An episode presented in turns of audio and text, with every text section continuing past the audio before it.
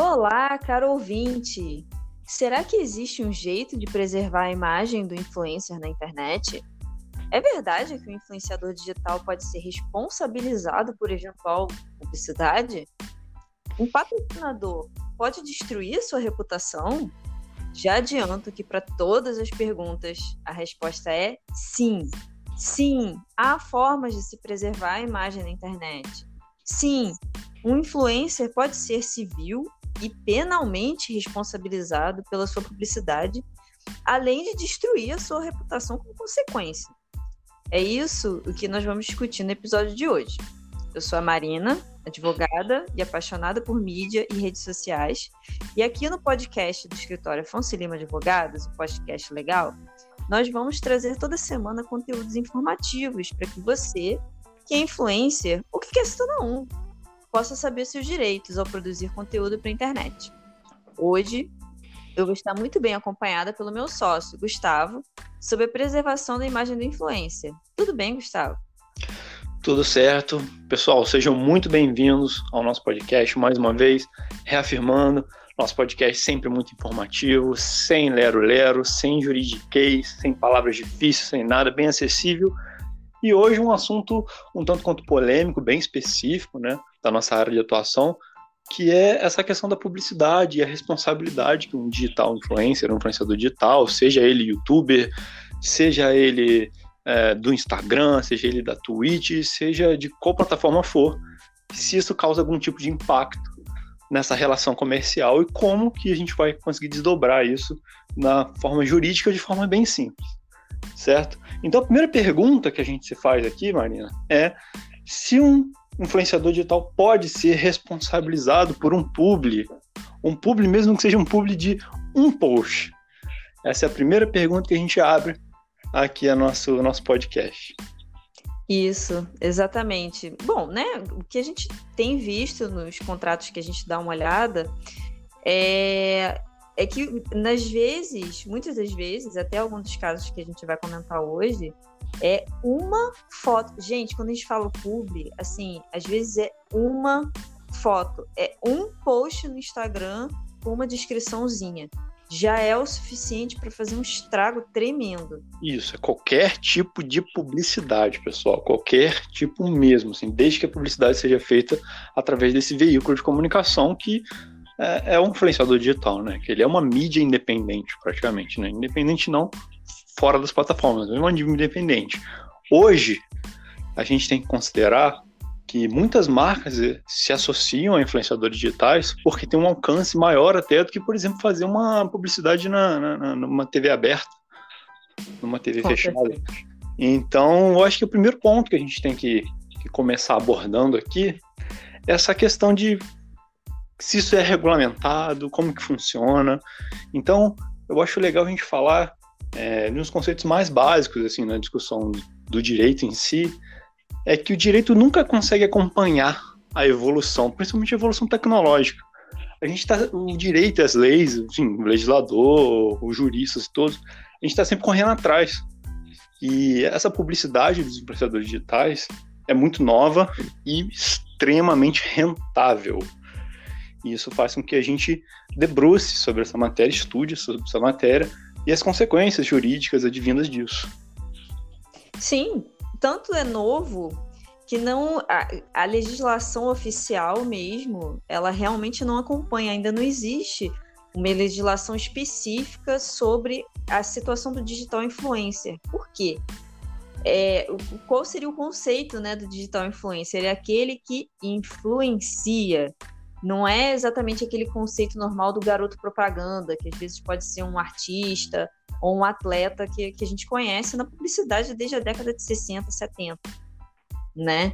O digital influencer ele é completamente diferente. Então, assim, hoje, o máximo que a gente tem de norma, por assim dizer, e eu não estou sendo técnica nem um pouco, é, são as normas do CONAR.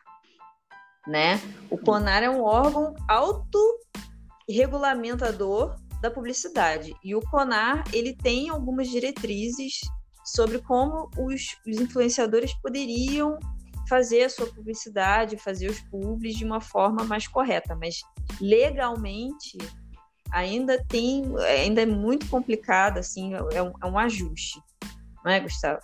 Isso, até porque a gente tem que considerar que essa publicidade vinda é, da internet, desse marketing digital, essa, essa crescente toda da, da, da, marca, procurar os influenciadores digitais para fazer a propaganda, a publicidade, isso mudou totalmente o cenário da publicidade. Como você bem, você bem falou, é, antes a publicidade era feita de uma forma, hoje, por mais que ainda exista a forma antiga, ainda há garotos propagandas, enfim, Sim, várias claro. marcas, mas outras marcas, principalmente as marcas mais inovadoras, marcas que pensam mais no futuro, nessa questão do marketing digital, que isso tem feito muita diferença, têm procurado os influenciadores digitais. E aí, gente, como sabe, isso traz um poder para o influenciador, influenciador digital, certo? Porque ele tem esse poder de negociação, ele vai receber um valor vultuoso, assim, a depender da campanha publicitária, e com grandes poderes vem grandes responsabilidades, né? Como diria o tio Ben, né? Do Homem-Aranha. Então a gente Sim. tem que considerar isso sempre. É, até porque tem a questão de quebra de confiança com o público, né? A, a grande. É, é, é, o grande poder do influencer é justamente ele garantir a qualidade do produto, é, é ele avalizar, é sempre reafirmar que ele está dando a opinião real dele sobre determinado produto, ainda que seja um público. Que a credibilidade dele é o que faz ele ter, não, não deixa de ser, de uma certa forma, o poder sobre quem segue, quem acompanha o influencer. É. Né? E a gente tem que considerar também, gente, um detalhe, só um parênteses muito importante, porque grande parte dos influenciadores digitais que são gigantescos na internet tem um público infantil. E a gente, como, como, a gente tem que sempre alertar, o público infantil ele é muito influenciável. Então vocês têm, como influenciadores digitais, ou que pretendam ser, tem que ter tomar muito cuidado com essa questão. Sempre, sempre envolve criança, mas em geral, não só com crianças, como adultos também. As pessoas seguem vocês por algum motivo. Seguem vocês porque gostam do trabalho de vocês, gostam do, do nicho de, enfim, de, de, atuação, de produção de conteúdo. E essa responsabilidade é, sobre uma divulgação de determinado produto é como se vocês tarimbassem um selo de qualidade. Ó, esse produto aqui eu uso e recomendo. É por isso que é tão valioso assim uma publicidade por um digital influencer. E é por isso que vocês sim estão envolvidos dentro dessa cadeia produtiva da marca. E a marca sabe disso. Tanto é que cobra valores bem altos, como a gente bem sabe, às vezes até por uma publicação de uma foto só. Porque isso tem um alcance gigantesco, mas o alcance é dos seus seguidores. Dos seus seguidores. Então é sempre bom ter isso em mente. Sim, com certeza. E até complementando isso, eu convido a todo mundo que estiver ouvindo a gente, que gostar do nosso conteúdo, a dar uma olhadinha no último episódio, que a gente fez, em que a gente também ressalta a relação que até mesmo nas políticas das plataformas, é, por exemplo, do YouTube, tem é, exatamente hipóteses em que você pode sofrer strike por produzir conteúdo enganoso ou prejudicial para crianças. Então, para vocês verem como está tudo tudo ligado, tudo conectado. Então, convido também o pessoal que estiver ouvindo, só fazendo o jabazinho, né, básico, hum. a também acompanhar o nosso último episódio do, do nosso podcast legal. Isso. É... E só, só mais um detalhe, apenas para ilustrar para o pessoal, para eles entenderem melhor por que, que um influenciador digital faz parte dessa cadeia de produção de um produto. Porque o marketing ele faz parte dessa cadeia de produção de venda de um produto. O produto ele, ele é elaborado, ele é pega um fornecedor, faz um determinado produto, ele segue a cadeia, chega na parte do marketing, que é a parte de venda, que é o business. E vocês fazem Sim. parte dessa questão. Tanto fazem parte que, só para ilustrar para vocês, para ficar bem claro, quando vocês têm porcentagem de venda sobre determinado produto. Ah, digita o cupom fulano para ganhar 10% de desconto. Vocês fazem parte, vocês lucram em cima das vendas. Então não tem como a gente dizer depois de eventual problema, que vocês não fizeram parte, que vocês se isentam, que vocês não sabiam que o produto era ruim nem nada, gente. Vocês fazem parte dessa cadeia, como se vocês fossem vendedores. do produto. Isso é importante destacar. É, e, e tanto isso pode realmente causar problemas que eu tenho até um exemplo de um caso que aconteceu aqui no estado do Rio, na comarca de Barra Mansa, comarca do interior, que uma influencer, é, Virgínia Fonseca, ela teve que restituir para uma mulher R$ 2.600, porque essa essa mulher, que é uma seguidora da Virgínia, comprou um celular iPhone numa loja que foi indicada pelo influencer, tá? E depois se descobriu que, na verdade, essa tal, aspas, loja era um golpe. E ela ficou, no fim das contas, sem o dinheiro e sem o produto. E o que, que ela fez? Ela entrou com um processo contra a influencer. E a influencer foi condenada a pagar o celular para a seguidora dela. Sim. Isso é uma decisão judicial que foi decidida já, inclusive, em segunda instância, ou seja, teve recurso e mesmo assim, na, na, na outra instância, os juízes bateram o martelo, não, vai ter que devolver, vai ter que pagar. Para o pessoal não achar que é caso isolado, a gente pode citar outros exemplos, inclusive um recentíssimo, que ainda não teve esse desdobramento judicial, que foi essa questão do kit Covid, né? Que alguns influenciadores foram pagos pelo governo federal, pelo Ministério da Saúde, para divulgar um suposto tratamento precoce. Da... É, eles fizeram um rebranding, eles chamaram de atendimento precoce. Sim, sendo pagos para isso. Quer dizer, é, a gente ainda não, não, fazendo um exercício de futurologia aqui, não tem como saber o impacto que isso vai causar no alcance dessas pessoas, né? No, no engajamento delas, mas num primeiro momento, até por, por vários influenciadores digitais terem vazado informações de preço, vazado informações, inclusive fazendo o texto se desculpando, se dizendo arrependido, a gente já sabe que isso foi um baque. Não, isso, e até porque isso vai trazer realmente muitos problemas para eles, porque isso está sendo levantado pelo TCU, Tribunal de Contas da União, e pediu explicações sobre isso. Olha o tamanho do problema, tá ficando um negócio gigante. É, é por isso que a gente sempre ressalta. Tem que saber o que se está divulgando. Eu sei que o dinheiro é bom, eu sei que a publicidade faz o canal crescer, dependendo da publicidade. Mas uma publicidade negativa dessa, gente, isso tende a causar um problema na reputação de vocês e isso para depois ser apagado é um problema, porque brasileiro quando pega raiva, público quando pega raiva, a gente tem vários exemplos de cancelamento sobre isso. Não viu o que aconteceu com a Concar? Pois é, pois é. E assim, outro caso que me vem à cabeça assim, de bate pronto, é a gente falar da Gabriela Pugliese que é uma influenciadora digital fitness, que preza por saúde bem-estar. E, enfim, pegou Covid, foi fazer uma festa de comemoração, ela achou, se achou no direito de comemorar. É, você tá feliz por ter você, porque você se curou do vírus, é uma excelente notícia, concordo. Agora, fazer uma aglomeração para comemorar, para infectar o resto das pessoas, aí já acho um problema.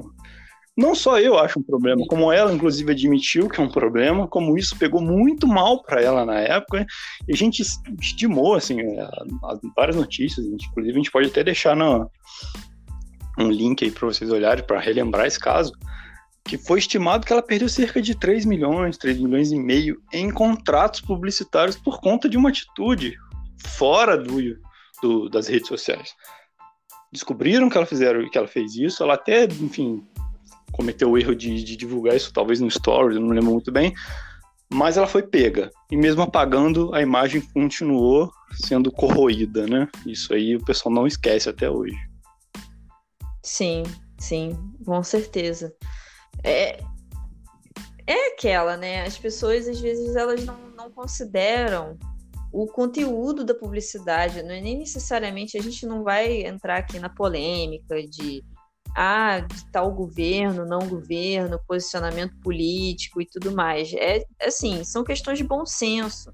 Se está se, se tá acontecendo uma pandemia em escala global, é, você é uma doença nova, os próprios cientistas estão batendo cabeça. Sabe, vamos pelo bom senso, vamos pelo que dá certo, vamos pelo que o planeta inteiro está fazendo. No mínimo, não seria de bom tom com as pessoas que perderam é. familiares para a doença. No mínimo, não seria de bom tom. Exatamente. Eu, o que eu sempre falo, já vai ser o segundo ou terceiro episódio que eu falo isso. Bom senso e canja de galinha não fazem mal a ninguém.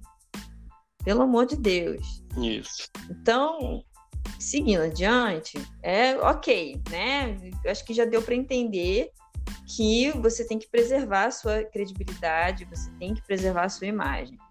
Mas tem formas de preservar a imagem e reputação, meu caro sócio? Sim, com certeza, né? A primeira dica que a gente dá para vocês é conheça bem a empresa que está oferecendo um contrato de publicidade para vocês. Mas conheça bem mesmo. Estude os produtos, estude pós-venda, estude como é feita a venda, o que, que envolve, se o produto tem qualidade, se o produto não tem qualidade. De repente, vale até uma ida no Reclame Aqui para ver a nota, para ver se o público em geral aceita Sim. bem a marca, aceita bem os produtos. O pós-venda é fundamental, gente, fundamental. É, o atendimento do, das pessoas, né? Eu já cansei de ver é, as, as pessoas que. os seguidores, né, dos influenciadores cobrando influencer em comentário. Sim. Já vi algumas vezes. E isso. a emenda geralmente pior do que o soneto, né? Quando você entra nas redes sociais para pedir desculpa por determinado anúncio, você ainda pode ser processado pela empresa por uma, por uma campanha difamatória. Sim. Então, tem que se atentar a isso também.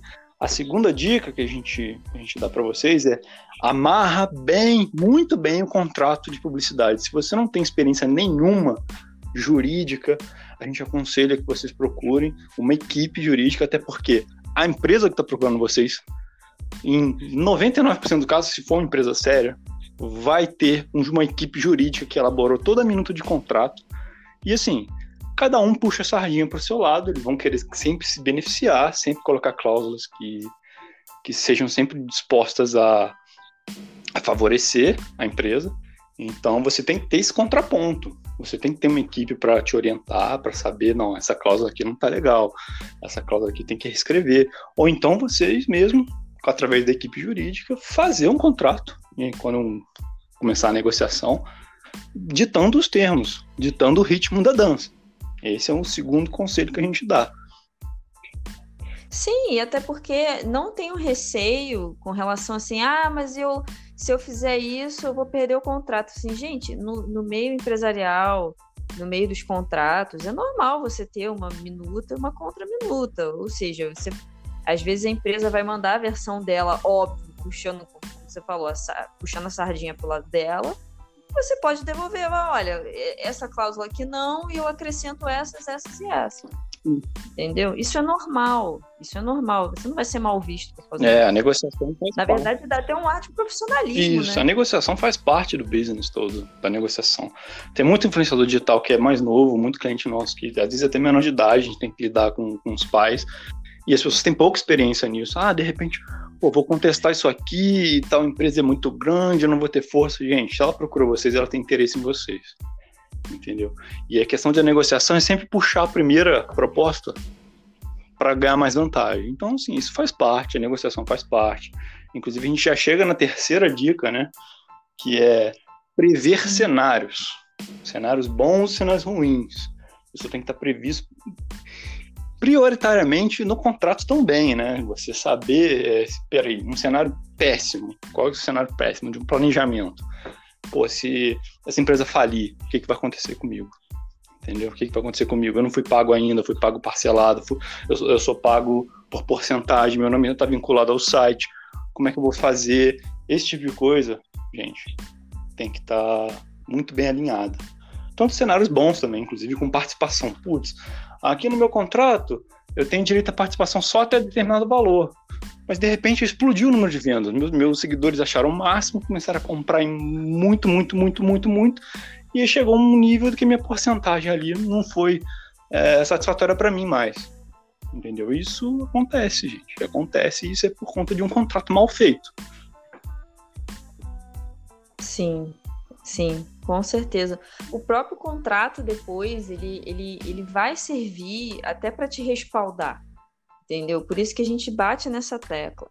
Nunca faça nada de boca, pelo amor de Deus, e tenha sempre um contrato bem amarradinho. Essa é que é a importância. Porque depois que os problemas acontecem, para consertar é muito mais difícil. Isso. Não é que um contrato verbal não seja válido. Ele é. A dificuldade é prática mesmo, gente. Não é teórica, é prática, sem lero-lero.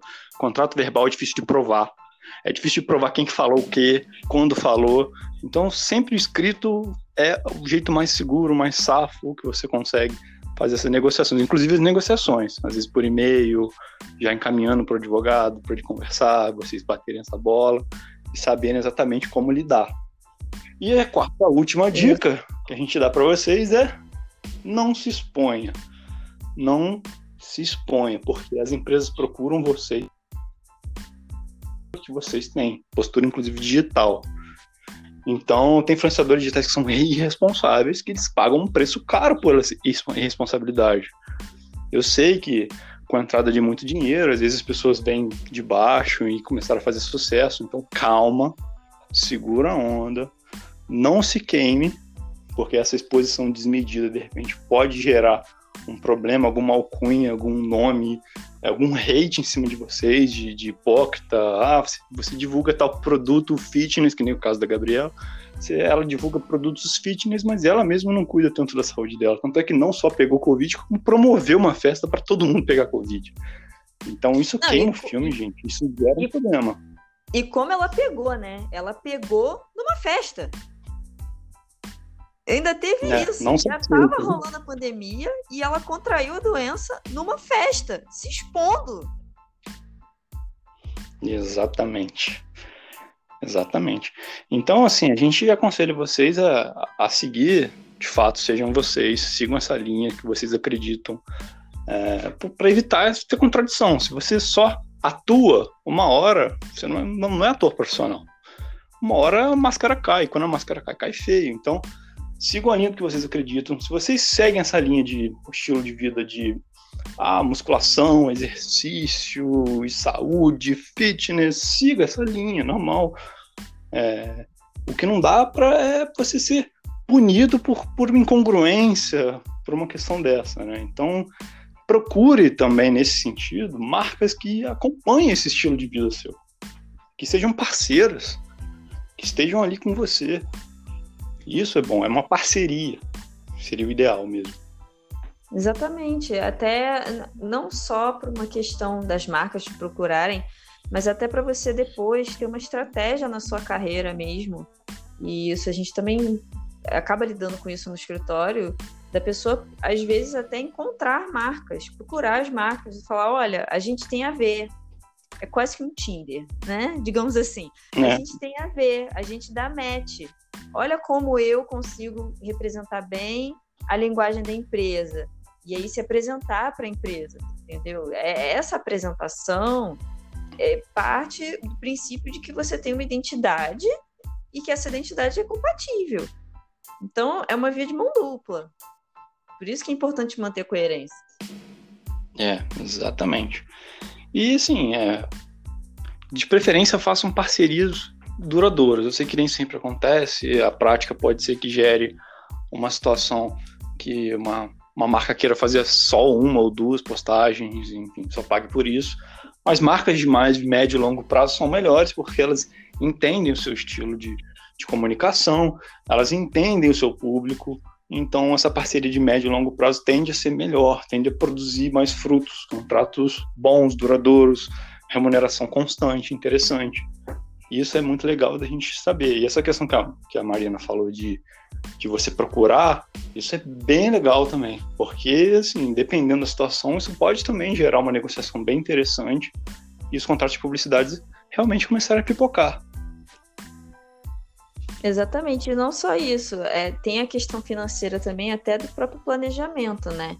Quando você tem, quando você consegue celebrar esses contratos um pouco mais duradouros, com marcas que vão ser realmente suas parceiras por mais tempo, você consegue planejar a sua economia mesmo, as suas finanças, as suas contas. Todo mundo tem ter, ter, os boletos, tem os boletos para pagar. Então, assim, inclusive influência. Então, quando você tem esse, esse, esse contrato mais longo, você já tem a previsibilidade, você já sabe quais são as entregas, você já sabe é, é, o quanto que você vai se dedicar para aquela marca e você já sabe quanto que vai entrar, por quanto tempo vai entrar. Às vezes você pode assumir uma compra, você pode comprar um equipamento melhor, até para melhorar o seu canal, o seu conteúdo. Então, assim, você tem que ponderar tudo isso. Exatamente. E, eu, e a dica final que a gente tem é, repetindo, consulte um advogado especialista em direito digital, que ele possa te dar, junto com a equipe dele, o suporte necessário para ver essa negociação, para ver essa é, é, análise de cada uma das cláusulas, se isso é bom para você, se isso é bom para a empresa, e se de repente tem a questão de contrato de exclusividade ou não, quanto é que isso vale no final das contas. Então isso tudo tem que ser ponderado e o ideal mesmo é que seja um contrato assessorado por uma equipe jurídica especializada e é, e é isso é o fundamental, gente. Sim, com certeza. Bom, gostaram? Espero que vocês tenham gostado. Se vocês gostaram bastante, curte, compartilha, espalha a palavra.